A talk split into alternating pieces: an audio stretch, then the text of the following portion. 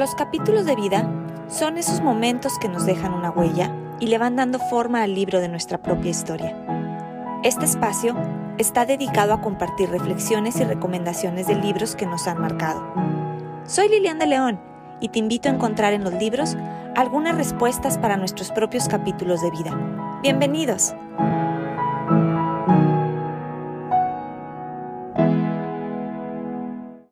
Es un gusto para mí darte la bienvenida a este episodio de Capítulos de Vida, donde hoy vamos a hablar de un gran libro, El mito de Sísifo, de Albert Camus. Este libro nos los va a recomendar nuestro invitado de hoy, que es nada más y nada menos que Rafael Blando Torres. Bueno, Rafael es ingeniero de profesión dedicado a la hotelería pero es un apasionado viajero que ha estado conociendo el mundo por casi 14 años. Pues hoy en día es un creativo fotógrafo dedicado al arte que tiene grandes obras que mostrarnos y que platicarnos. Yo conozco a Rafael desde hace mucho tiempo. Tiene un entusiasmo que contagia desde el momento que lo ves. Su alegría y su amabilidad hacen de Rafael una persona muy amigable y de muy fácil trato. Y hoy, por fin, tengo el gusto de compartir este episodio para que nos platique su experiencia con los libros y su vida creativa. Bienvenido, Rafael. Muchísimas gracias por aceptar la invitación. En verdad que me siento muy feliz hayas aceptado el estar aquí en Capítulos de Vida y que además nos vengas a platicar de la obra de un premio Nobel que es Albert Camus. Bienvenido. Muchísimas gracias, Lilian. Gracias también por la, por la invitación. Para mí es un, un placer y adelante. Me gustaría que nos compartieras un poco más sobre quién es Rafael y en qué capítulo de tu vida te encuentras actualmente. Como bien lo mencionaste, eh, me encanta viajar. Llevo 14 años sin contar la pandemia. Eh, llevo ya un año sin viajar, pero todavía tengo varios viajes por ahí pendientes que en cuanto se arregle todo esto lo, lo haré descubrí la fotografía también hace muchos años, tiene un par de años que me dedico profesionalmente y además soy ingeniero, eh, trabajo en el ramo de la, de la hotelería. A veces parece que son ramos completamente distintos, pero es bien curioso cómo mi trabajo de ingeniería ha impactado de una manera súper importante en mi, en mi fotografía y a veces van más de la, de la mano. Eh, sobre la otra pregunta, ¿en qué capítulo de mi vida me encuentro? Ahorita son épocas diferentes ahorita en, este preciso momento me encuentro en una etapa de ansiedad. Yo creo que ya tras un año de encierro, de no haber podido salir, eh, yo nunca había conocido lo que era eso de la ansiedad hasta hace una semana. Tengo así todos los síntomas de la ansiedad. Ese es el capítulo en el que estoy eh, ahorita. Creo que la mayoría de las personas estamos o hemos recorrido ya por este tramo. Entonces, un poco más global, eh, en este capítulo de mi vida creo que estoy disfrutando lo que, lo que hago. Me han salido varias oportunidades a través de la fotografía y también la pandemia, el no viajar tanto me ha ayudado a poderme enfocar y desarrollar mucho más esta parte eh, creativa. Entonces ahorita me encuentro yo creo que en ese, en ese capítulo, en el disfrutar y estar trabajando por hacer algo que me gusta, yo lo veo a futuro para poder obtener algo que, que yo considero lo que es la felicidad y es hacer lo que disfruto. Pues me da gusto que tengas esa apertura, que nos compartas esa realidad en la que estás, porque yo creo que muchos nos podemos sentir identificados con lo que dices. Esta pandemia nos ha traído muchísimos retos, nos ha puesto de frente a nosotros mismos en facetas que no conocíamos quizá, pero que también nos ha llevado a encontrar o a vernos desde otra perspectiva, a encontrar nuevas habilidades, a encontrar nuevas actitudes, nuevas maneras de responder ante la vida, aunque en ciertos momentos pues tenemos que tocar esos, esas oscuridades, por llamarle de alguna manera, que nos van a enseñar finalmente la luz. Y pues enhorabuena que, que estás viendo nuevos, nuevos caminos y nuevas formas de ir dándole vida a esa creatividad que tienes dentro de ti, Rafa. Muchas gracias.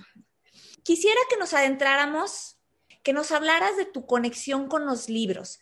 ¿Qué significa la lectura para ti, Rafa? Yo empecé a leer desde que tengo memoria. Bueno, de niño no, de niño no leía tanto, creo que leí más de joven. La conexión que tiene para mí es muy importante porque a través de un libro fue que yo decidí cambiar el rumbo de mi vida y empezar a viajar. A partir de que leí un libro, bueno, fueron varios libros, obviamente no lo puedo cerrar nada más a uno, pero uno fue el que hizo el, que me detonó y, me di cuenta que yo tenía que viajar. Yo me acababa de graduar de la carrera, tenía un trabajo de oficina, no me gustaba mucho el trabajo de oficina. Yo tenía claro, dije, no, esto no es lo que quiero para mí, de, esto no es mi felicidad. Terminé de leer el libro, eh, renuncié al trabajo, bueno, obviamente no, no inmediatamente. Yo creo que al día siguiente fui a comprar un boleto abierto. Eh, me fui de mochilazo seis meses y te digo, todo fue a raíz de, de, esta lectura que hice, renuncié a mi trabajo y me fui simplemente a viajar seis meses por Europa y el norte de África y regresé, pero ya con otra mentalidad y con otra forma de ver las cosas. Entonces la lectura a mí me abrió el mundo, me abrió el horizonte y me hizo querer conocer más, pero no nada más en libros, sino ir a los lugares y conocerlos de primera mano, no a través de una tercera, de una segunda persona. Eh, porque todos me empezaron a llegar, es un solo autor, de hecho también tiene su lógica porque es un autor muy fácil de leer, es muy, muy fácil. Un libro lo leí dos, tres veces. Y eso fue lo que me hizo, eso fue lo que me preparó para poder leer libros un poco más complejos. Y a través de ese autor fue que pues yo decidí y vi que había un mundo afuera que quería conocer. Qué padre que seguiste esa voz interior y que fue una lectura la que te abrió la visión, que te abrió nuevos caminos. Por ahí también sé, Rafa, que tú tienes un espacio, vaya, tu área de fotografía, de tu lectura, de tu arte, pero cuéntanos exactamente dónde te gusta leer. Estoy ahorita en el comedor, pero ahí al fondo tengo un silloncito rojo que desde que lo vi dije, yo quiero ese, ese sillón. Es demasiado cómodo, tengo una mesita ahí al lado con su lámpara, eh, tengo una bocina, a mí me encanta escuchar música eh, cuando estoy leyendo. Entonces, a veces cuando termino el trabajo, mi trabajo también es muy flexible porque siempre trabajo desde, desde casa. Mm, me puedo sentar en las mañanas y estoy muy estresado, digo, ¿sabes qué? Me voy a separar 30 minutos, una hora, eh, voy y me siento en ese silloncito con mi café, en las tardes a veces con una cerveza o con un trago, y me encanta estar yo solo, escuchar música, ya sea te digo con un café, con un chocolate, con cualquier cosa eh, que me haga concentrarme y yo me puedo quedar ahí horas leyendo y escuchando, escuchando música te das tu tiempo para ti, tu tiempo de calidad, podríamos decir, ¿no? Eso para mí es importante, eh, sumamente importante. O sea, por ejemplo, en el trabajo, y a diferencia de, de un montón de personas con las que he trabajado, para mí mi tiempo personal, o sea, para leer, es muy importante. Y, y también la lectura es muy importante para mí porque para el trabajo fotográfico, creativo, la lectura es muy importante porque eso me da herramientas, me da ideas, de ahí me nutro y voy cambiando de camino y todo es a través de la, de la lectura y de los viajes. Ahorita que hablas de los viajes, dicen por ahí que la lectura nos transporta a otros mundos. Nos hace viajar, nos abre la mente a nuevas posibilidades y en tu caso, pues te cambió la vida en muchos sentidos y has tenido la oportunidad de viajar tanto dentro de las páginas de los libros, pero también físicamente. ¿Qué relación ves entre los libros y los viajes o bien los viajeros? Yo, bueno, de todas las personas que he conocido que viajan, te podrá decir que el 99.999% leen. Eh, de todas las personas que yo he platicado que son viajeros apasionados, no ocasionales, de que, ah, me voy de vacaciones, no, viajeros, eh, de que parte de su tiempo lo dedican a viajar o se van tres meses, un mes, lo que tengan, pero a conocer otras culturas, yo creo que todos tienen o tenemos, me incluyo en común, que nos gusta leer. Eh, la lectura, como dices, mm, todos los paisajes te describen las escenas muy completamente y te puedes imaginar, pero no es hasta que viajas físicamente, hasta que también todo cambia y eso que haces tú físico le da color, le da texturas, te hace recordar y te hace vivir más vívidamente valga la redundancia, lo que tú estás leyendo. Entonces yo he leído libros de lugares a donde he ido y me cambia completamente la imagen porque ya tengo en mi, en mi cabeza una imagen mental de lo que estoy viendo. Incluso leo a veces cosas de lugares donde nunca he ido pero como son similares, ya en mi cabeza ya yo formo una idea completamente distinta porque ya fui a un lugar, ya conocí, ya vi, ya hablé con gente y eso te da una conexión mucho más fuerte en mi perspectiva. Cuando logras hacer las dos cosas, cuando logras viajar tanto en los libros como en, en físico. Fíjate que estoy totalmente de acuerdo con lo que dices. De manera personal, parte donde yo me empecé a enamorar mucho de la lectura también fue en los viajes que tenía el tiempo eh, de espera o en los tiempos de traslado, estar ahí leyendo y la emoción de, meterme a las librerías en los, aeropuertos. Y yo creo que tienes toda la razón, el, el poder ver una imagen en las páginas y después llegar y decir, así era como me lo imaginaba o era totalmente diferente o me sorprendió más. Y, y de, lo contrario también, que ya estuviste en algún lugar y después leerlo, te es muchísimo más fácil comprenderlo, tal como lo estás diciendo. Entonces... Y a veces no tienes que viajar a, los lugares. Lo que, lo que yo digo, que cuando viajas a cualquier lugar, dentro de tu país, dentro de tu estado, tú tienes que cambiar. Y es esa apertura la que te hace cambiar en todos los aspectos. Porque cuando tú estás solo, por ejemplo, yo he viajado mucho de mochilazo, eh, y he viajado mucho, es más, de hecho, el 99% de mis viajes los he hecho solo. Cuando tú estás sin nadie conocido, que estás en un país completamente distinto, tu mente se tiene que abrir y tienes que ver las cosas desde otra manera, porque cualquier problema que tienes no es como estar en tu casa con personas que conoces, tienes un problema, le hablas a algún amigo, tienes que estar tú por tu cuenta y tienes que solucionar los problemas. Y creo que eso es lo que hace que tu mente se abra a nuevas posibilidades. Sí, definitivo, te va abriendo, te va abriendo la mente, te va abriendo la perspectiva y te va abriendo la visión. Oye, Rafa, me comentabas que querías platicar del libro El mito de Sísifo de Albert Camus, precisamente porque quieres relacionar con tu trabajo dentro de la fotografía. ¿En qué capítulo de tu vida lees por primera vez este libro? Mira, tuve una experiencia personal hace unos años, ya después en un rato más te lo platicaré, y a partir de eso la verdad los tiempos se hacen un poco confusos y además también en el momento en el que estoy ahorita, eh, yo ya no veo mi vida lineal. Es decir, yo ya no veo mi vida como que soy niño, soy adulto y luego voy a ser ah, anciano. Yo ya veo mi vida no lineal. El capítulo lo leí, no me acuerdo si previo, si fue poco antes de esta experiencia que tuve, fue después, no lo recuerdo, estuve pensando mucho tiempo y dije, no, no logro recordar, hay cosas que trato de recordar y no encuentro la línea de tiempo, pero también yo creo que tiene que ver con que últimamente yo siento que mi vida es no lineal.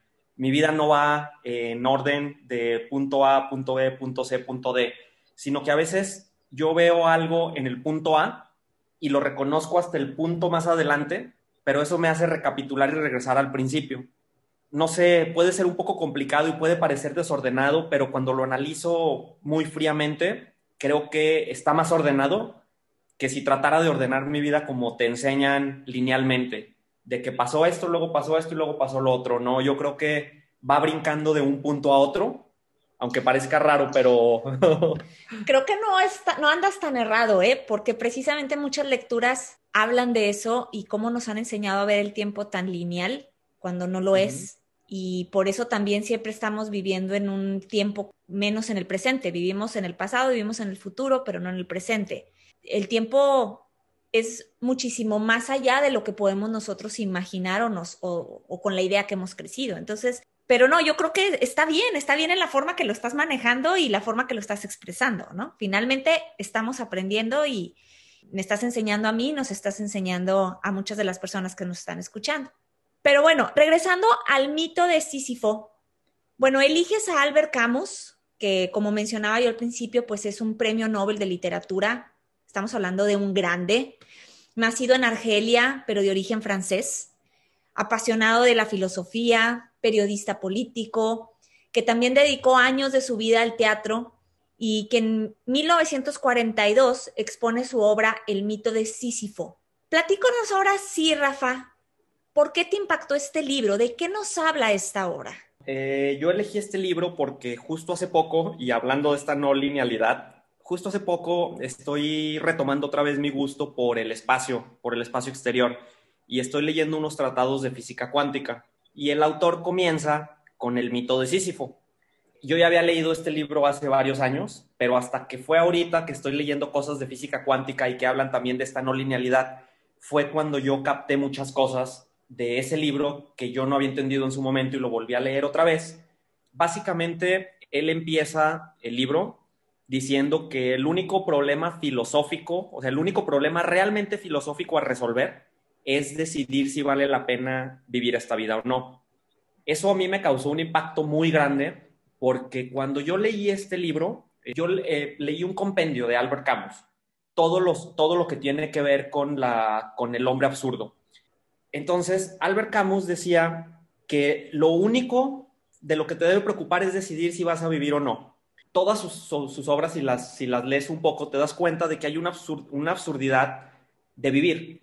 Sus personajes les da lo mismo eh, caminar para un lado que caminar para otro, les da lo mismo matar a una persona que no matar a una persona, cometer suicidio que no cometer suicidio. Y cuando te das cuenta de esta absurdidad enorme, yo cuando lo leí en un principio, sí realmente caí en una, en una depresión bastante fuerte, porque yo sentía, decía, es que es cierto, que yo esté aquí no cambia nada las cosas. Si yo me voy en un momento, desaparezco, no va a cambiar nada todo va a seguir exactamente igual, las personas que me conocieron en un tiempo se van a olvidar de mí. Eh, y yo leí este libro más o menos en un capítulo de mi vida en la que yo tuve una enfermedad, fui diagnosticado con cáncer, eh, lo sobreviví, lo pasé, y justo leí este libro en esa época, no me acuerdo si antes o después, pero fue justo cuando se me presentó la posibilidad realmente de poder dejar existir. Yo creo que todo mundo sabemos que nos vamos a morir, pero nadie lo entendemos. Bueno, no nadie. Pocas personas lo entendemos hasta que no lo experimentas de primera mano, hasta que no te ponen un freno y te dicen, momento, o sea, tal vez tienes esto y puede ser que en un par de meses ya no estés aquí. Y eso me hizo replantearme muchas cosas.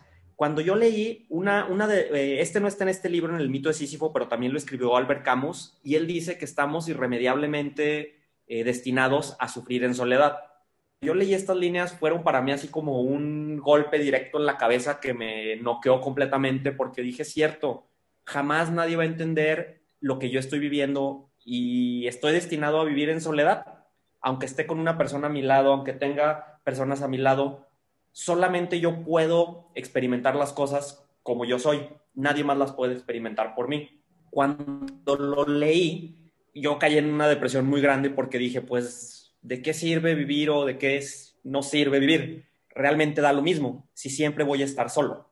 Eh, pasó el tiempo, eh, afortunadamente superé la parte del, cáncer, todavía no puedo decir que ya estoy 100% libre, hasta ahorita afortunadamente toda, eh, todavía tengo una muy buena posibilidad, entonces lo leí después y ya lo entendí, ya cuando tuve una segunda oportunidad, cuando me desperté por segunda vez y vi que la vida se puede ir en un minuto, me di cuenta que hay muchas cosas que debemos cambiar. Y dije, pues sí, o sea, no importa que yo viva en soledad, o sea, nadie va a entender las cosas como yo las entiendo, pero al final de cuentas estamos aquí para vivir las cosas, tanto felices como tristes.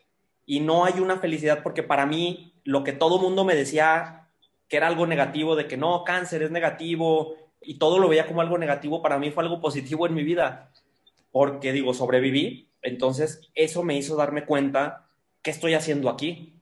Y fue cuando me di cuenta que pues sí, da lo mismo vivir o no vivir, pero si tengo una oportunidad de vivir, pues la voy a vivir. Y la voy a vivir de la manera en la que yo quiero.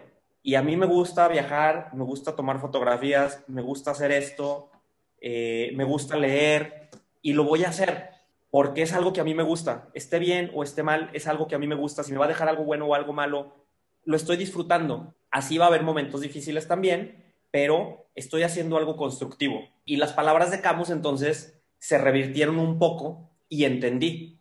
Después él dice, él habla sobre el hombre absurdo y él dice que el hombre absurdo es aquel que es consciente de la absurdidad o de la inutilidad de la vida.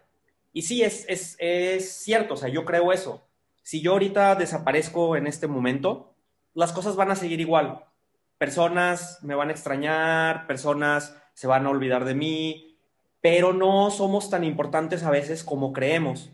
Pero yo estoy aquí y si tengo la oportunidad de vivirla, pues lo voy a hacer de la mejor manera que yo pueda. Y eso me hizo cambiar un montón mi, forma de, ver a, a mis personas, a mi gente querida, sobre todo que estuvieron en la enfermedad. Fue ahí cuando separé amigos de no amigos y a las personas que realmente quiero tener en mi vida. Y eso me hizo darme cuenta de, tú eres alguien constructivo para mí, me ayudas, yo te ayudo, esto es lo que quiero. Y alejar a aquellas personas que pues no dejan nada en tu vida, eh, alejar cosas que tal vez no te sirven. Obviamente, si tú me preguntas, pues en este, en este capítulo actual ya pasaron varios años desde que se me dio una segunda oportunidad y estoy aquí. Llega un momento en el que también te das otra vez de tope. Eh, el vivir todos los días, otra vez vuelves a entrar en el mismo caminito de todo es lo mismo, todo es absurdo, pero cuando me pongo a pensar la experiencia que tuve, digo, bueno, ya tuve esa experiencia y otra vez vuelves a retomar tu camino. Otras vuelves a decir, no, pues esto no me está sirviendo. Y creo que desde que tuve esa experiencia para acá, la mayor parte de las cosas y de las personas que me rodeo son constructivas y dejan algo en mi vida y me hacen crecer. Entonces, podemos decir que este libro te vino a enfrentar contigo mismo y a replantearte tu visión de vida? Sí, yo creo que sí. Sí, no, no de la manera, por ejemplo, él habla del suicidio, eh, él habla de, que si vale la pena estar aquí o no estar aquí.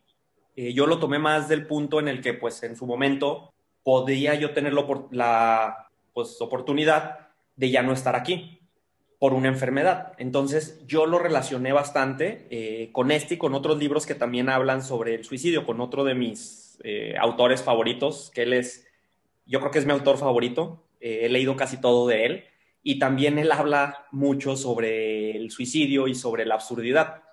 ¿Quién es ese autor? Cuéntanos. Es eh, Fyodor Dostoyevsky. Son libros muy pesados, son libros muy difíciles. Batallo a veces para leerlos, pero él habla también mucho sobre esta absurdidad. Sus, sus personajes son muy cargados, son muy oscuros tiene una forma de describir las cosas que, de hecho, yo siempre he querido ir a Rusia. Desde antes de leer a él quería ir a Rusia, pero desde que lo empecé a leer, no, no, no, no me vas a dejar, bueno, no te voy a mentir si cuando leo capítulos puedo oler y sentir, aunque te digo que no, no conozco yo San Petersburgo, no conozco los lugares que él describe, pero conozco lugares muy similares, que están basados y que tienen la misma arquitectura de San Petersburgo. Lo leo y puedo oler puedo sentir y puedo ver las cosas porque ya he estado en lugares, en calles como las que él describe. Te, adentras, te adentras completamente en la lectura. Eso habla de que logras hacer una conexión total eh, con la lectura y con el autor. Me imagino que es eso, ¿no? Es esa conexión que has logrado tener. Oye, Rafa, Rafa, y regresando ahorita otra vez a Camus, él habla de, pues obviamente parte de la mitología. ¿Quién es Sísifo? platícanos si es un personaje creado por él o es un personaje ya de la mitología. Es un personaje de la mitología. De hecho, eh, su tratado se llama El mito de Sísifo, pero realmente el mito de Sísifo es un personaje griego que ya existía antes de él. Simplemente lo retoma porque es eh, la idea más representativa de la absurdidad. Sísifo es, un, eh, es de la mitología griega. Él era muy astuto e hizo enojar a los dioses porque era muy inteligente y lograba salirse con la suya. Entonces los dioses principales se enojaron y lo privaron de la vista y lo castigaron a rodar una piedra cuesta arriba. La piedra al llegar rodaba y él tenía que bajar, rodar la piedra otra vez, subirla, la piedra rodaba y así infinitamente. Le quitaron la vista pues por una, por una cuestión muy, muy importante, para que él no para que él no pudiera estar en la cima de la montaña y disfrutar la vista. Eh, pero es algo precisamente de lo que Camus habla y él dice, yo quiero imaginar eh, que dentro de esta absurdidad de que él sabe que está destinado una eternidad a rodar una piedra a la montaña y que baje otra vez y volverlo a hacer, él dice, yo quiero creer que cuando llega a la montaña, a lo alto de la montaña, Sísifo puede recordar y puede decir, yo ya estuve aquí en este paisaje con vista y ya lo puedo ver. Y aunque no lo puede ver ya él físicamente, pero lo puede recordar y en ese momento Camus dice que Sísifo es feliz, porque él puede recordar la etapa en la que hizo enojar a los dioses, la etapa de su poderío, por así decirlo, y con gusto vuelve a rodar la piedra abajo y la vuelve a subir.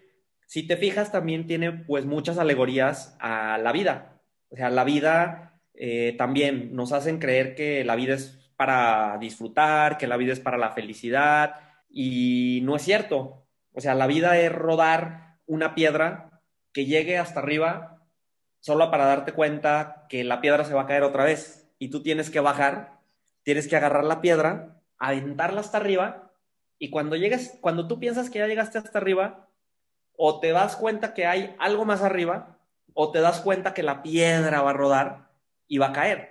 Entonces me gustó mucho esto y te digo que en un principio a mí me causó una depresión porque sí me causó una depresión, porque probablemente no entendí sus palabras. Hasta que viví esta experiencia, tuve una segunda oportunidad y pude entender esto de Sísifo y ser feliz de rodar la piedra. O sea, por ejemplo, yo a veces trabajo mis fotos, trabajo, trabajo, trabajo, trabajo, trabajo y no obtengo nada, pero el ya trabajarlas a mí me causa una felicidad. Y no sé si algún día eh, voy a poder hacer la exposición que quiero o voy a poder estar en el lugar donde yo quiero. No sé si alguna vez voy a poder llegar mi roca hasta ese lugar, pero en el momento, pues me hace feliz rodar mi piedra porque eso es lo que me gusta. Llegue a donde llegue, me gusta hacerlo. Tal vez lo tengo todo y en un mes ya no estoy aquí.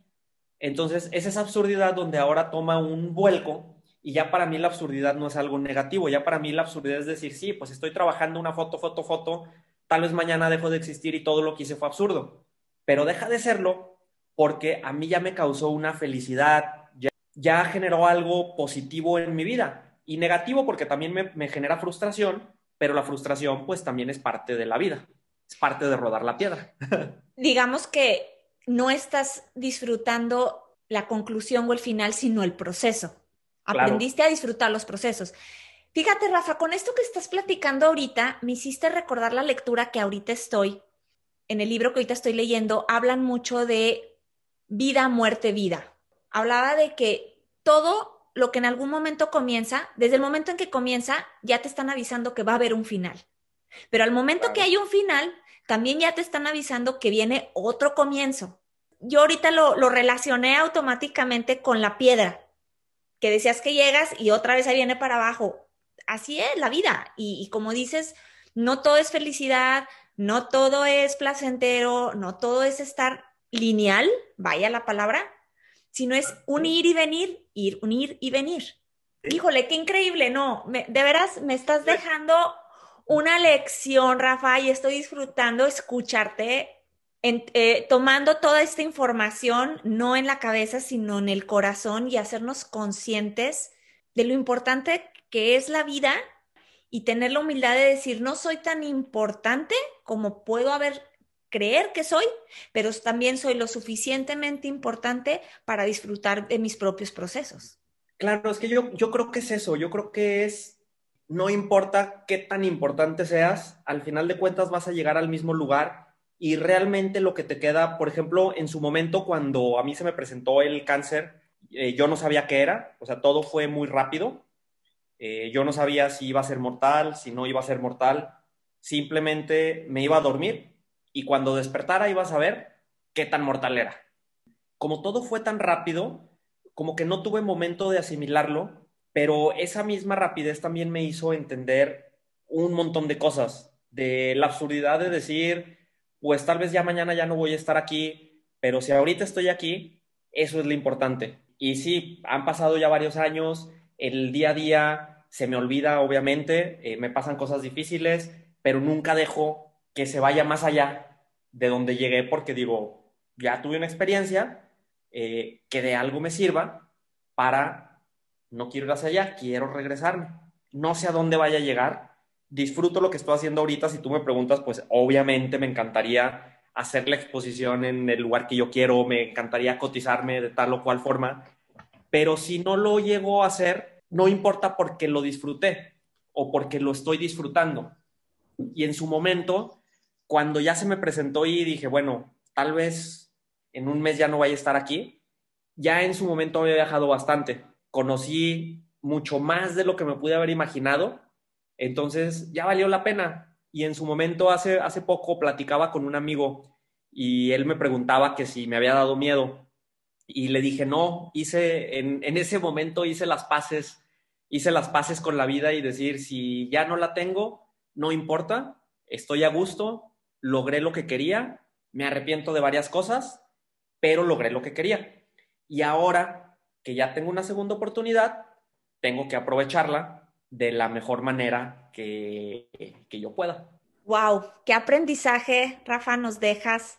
No me equivoqué en decir al principio de este episodio ese entusiasmo que traes y que transmites, porque de una situación que a lo mejor muchos podrían ver como una situación que puede ubicarlos en el lugar perfecto del victimismo, tú lo estás poniendo en el lugar perfecto para el aprendizaje, para el autoconocimiento, para conocer procesos y conocer qué hay más allá de la duda y del miedo. Al menos eso es lo que a mí me estás transmitiendo ahorita. Sí, de, hecho, o sea, así fue. En su momento, cuando, cuando se me presentó la oportunidad, pues obviamente fue un shock pues fue decir, tampoco me voy a aferrar a la vida, o sea, no hay que aferrarse a nada porque todo pasa, todo pasa y va siguiendo. Entonces, no te aferres a nada. Si hay algo que tú no puedes controlar, entonces pues velo, ve moviéndote como se vaya moviendo porque no lo puedes controlar. Y siempre también nos enseñan a tratar de controlar las situaciones y que si no las controlas, pues entras en una frustración. Y creo que este último año eso nos ha enseñado yo creo que a la mayoría, o nos debería enseñar a la mayoría, que hay cosas que se alejan de, nuestra, de nuestro poder, que no lo podemos controlar. Ahorita tenemos una pandemia que nadie puede controlar. O como dices tú de aquí de, de Sísifo, pues quizá ahorita tenemos los ojos, no tenemos, los, tenemos los ojos vendados, nos han quitado la vista de lo que sigue. O sea, estamos caminando de alguna manera con otros sentidos, pero no con la vista por hablarlo de alguna manera metafórica.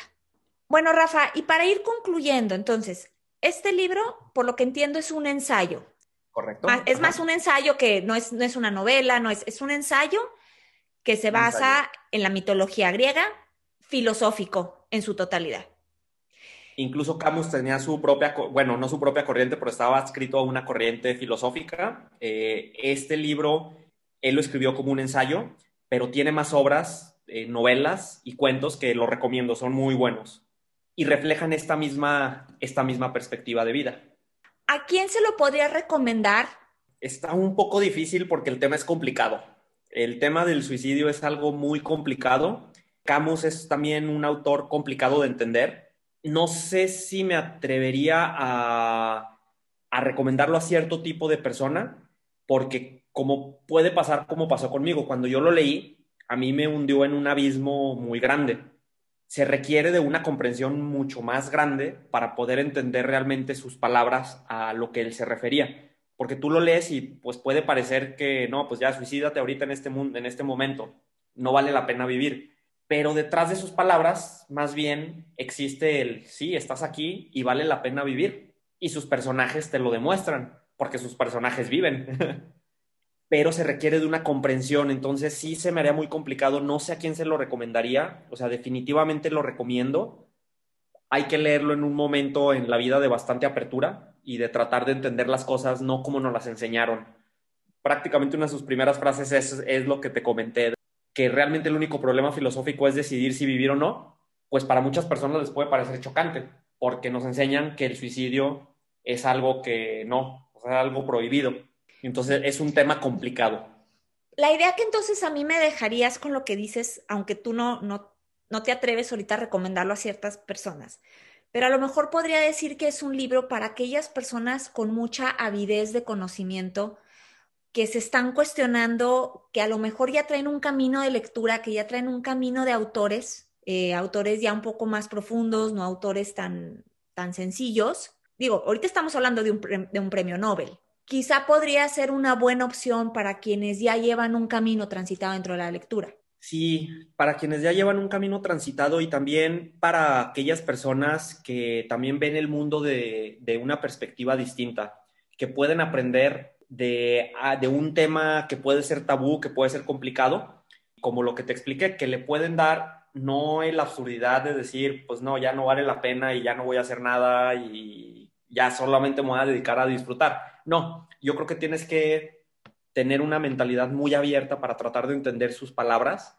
y cada, obviamente yo las entiendo de alguna manera. Tal vez tú lo lees y las entiendes de otra manera y no va a haber manera correcta. Es un libro por eso que me gusta mucho y que puede ser, o sea, que distintos tipos de personas lo pueden leer porque a cada quien le va a dar una perspectiva distinta. Bueno, pues ya están escuchando aquí a, a Rafael su opinión sobre este libro que de manera muy personal a él le cambió su perspectiva de vida. Lo leyó en dos diferentes momentos y le dejó un mensaje diferente en cada uno de estos momentos. Entonces, si ustedes se sienten con la preparación, podremos decir emocional de alguna manera para, para leerlo, para cuestionarse, para ver nuevas maneras de ver la filosofía de vida, pues a lo mejor es una buena opción, pues sí, de adentrarse a nuevos caminos y de viajar a, a una nueva historia o una nueva perspectiva de vida. Bueno, Rafa, pues tu trabajo y tu obra pues son el resultado de tu creatividad, la expresión de tu opinión por medio del arte. Ahora cuéntanos un poco sobre tu trabajo con la fotografía. ¿Qué otros autores te han influido en tu carrera como fotógrafo? en mi carrera como fotógrafo, algo más técnico. Eh, por ejemplo, alguien que me, que me hizo mucho clic fue Joan Foncuberta, eh, con su forma también de, de manejar los, eh, la fotografía. Mm, la fotografía siempre se, se, ve como si es una fotografía real, o tú ves una foto y, e intuyes o implicas que porque es una fotografía es real, es algo que pasó y es la realidad.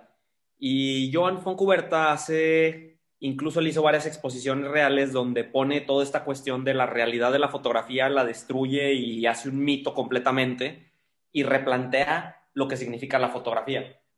Eh, por ejemplo, él hizo, bueno, varias exposiciones, pero entre, entre ellas inventaba las historias. O sea, por ejemplo, una vez inventó la historia de que se había encontrado eh, unos seres mitológicos de una colección perdida, creo que era en Francia, y había, por ejemplo, no sé, un mono mezclado con un perro. Él hizo toda una exposición y la vendió como si fuera verdadera, o sea, como si estos seres hubieran existido y era un, de que era una persona de ciencia que vivió y encontró todas estas criaturas, las fotografió, tenía los huesos y él lo presentó en una exposición, eh, incluso varias revistas de renombre en Europa publicaron sus fotografías como una nueva especie que se encontró eh, y se, se creía que no existía y se retomó en base a este explorador de Francia de los siglos tal. En, su trabajo, él ponía ciertas semillitas para que las personas más perspicaces se dieran cuenta que había gato encerrado. Y los más perspicaces se daban cuenta y decían, no, momento, nos está engañando y nos está poniendo así como que pistas para que sepamos que nos está engañando. Y al final de cuentas, él decía, no, pues sabes qué, es que no, no es cierto, todo lo inventé para destrozar este mito de que si es fotografía es real. En otra exposición, él inventó la historia de un cosmonauta ruso que nunca existió. Hizo toda una exposición, hizo todo un trabajo de un cosmonauta que jamás existió. Y en los libros oficiales de Rusia pusieron la fotografía de este cosmonauta con el nombre que él le puso y que no existió. Entonces, él durante mucho tiempo, pues no era una persona no grata en Rusia porque pues logró engañar tanto que hasta, el gobierno logró engañar para que un personaje de ficción que él creó lo pusieran en la historia real de Rusia. Él, él me, también me hizo entender muchas cosas de la fotografía y creo que lo que trabajo ahora no va directamente con su trabajo, pero sí tiene que ver con esta realidad y eh, mito de decir por qué es fotografía y porque yo lo veo en una foto es real. ¿Y cómo definirías tú tu fotografía tu arte?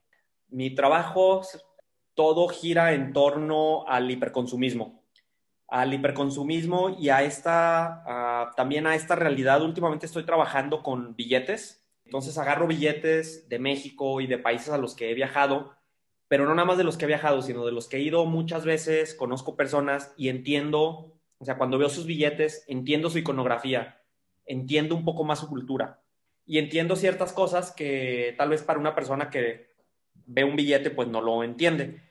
Y los, los empiezo a cambiar. Les quito elementos y les pongo otros elementos y ahí de esta manera cuestiono un poquito la autoridad, también la realidad de decir, bueno, generalmente en los billetes se ponen héroes, héroes nacionales. Y cuestiono pues también esta, eh, esta visión del poder de decir, por ejemplo, el billete de 20 pesos donde está Benito Juárez, te lo pintan como un héroe nacional, es una persona, pues es el héroe, el benemérito de las Américas, y te pintan una historia que te hacen creer como real cuando realmente te das cuenta, pues que esta realidad tal vez puede ser ficticia. Tal vez ese personaje no es el, no es el Benito Juárez que tú crees que existió. Eh, y mi trabajo ahora va de la mano con eso, de tratar de, de darle la vuelta a estos discursos nacionales de poder y decir, bueno, un momento, tal vez no es la persona que dijo ser, o tal vez no es el héroe que nos están poniendo en los libros de historia. De, por eso definir así como que si me preguntas definir mi trabajo, tal vez lo encuentro un poco difícil ponerle una línea, pero ahorita estoy trabajando mucho sobre el hiperconsumismo y con el dinero.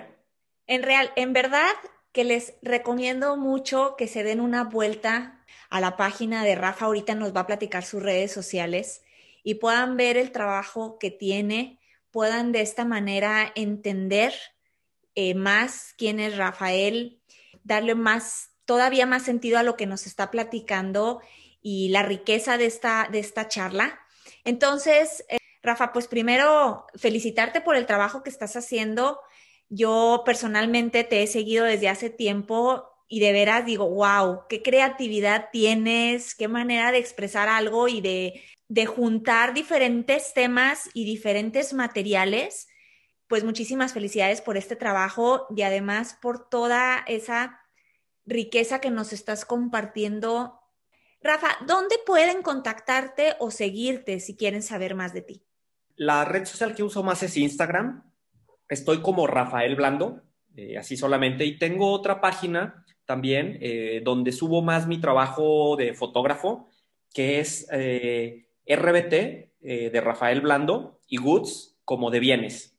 RBT Goods. Rafael Blando Torres, bienes. Ahí es donde pueden encontrar más de mi trabajo. La cuenta principal es la de Rafael Blando.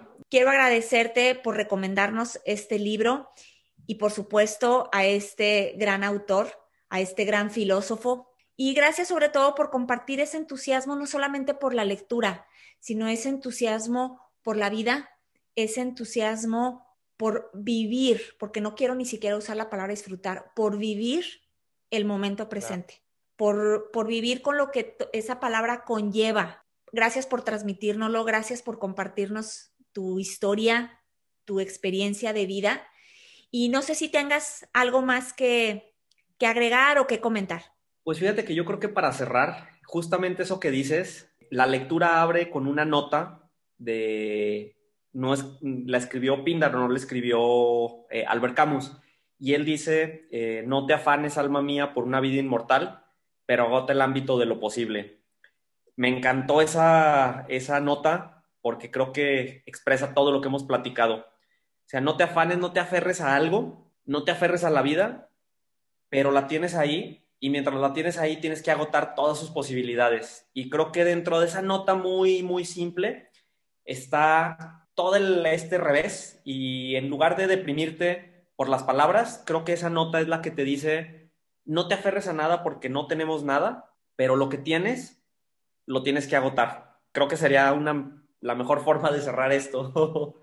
tratar de agotar el tiempo que tenemos y tratar de agotar lo que tenemos pertenencias, vida, tiempo, lo que tenemos está ahí y agótalo. No busques más, no busques menos, simplemente agota lo que tienes.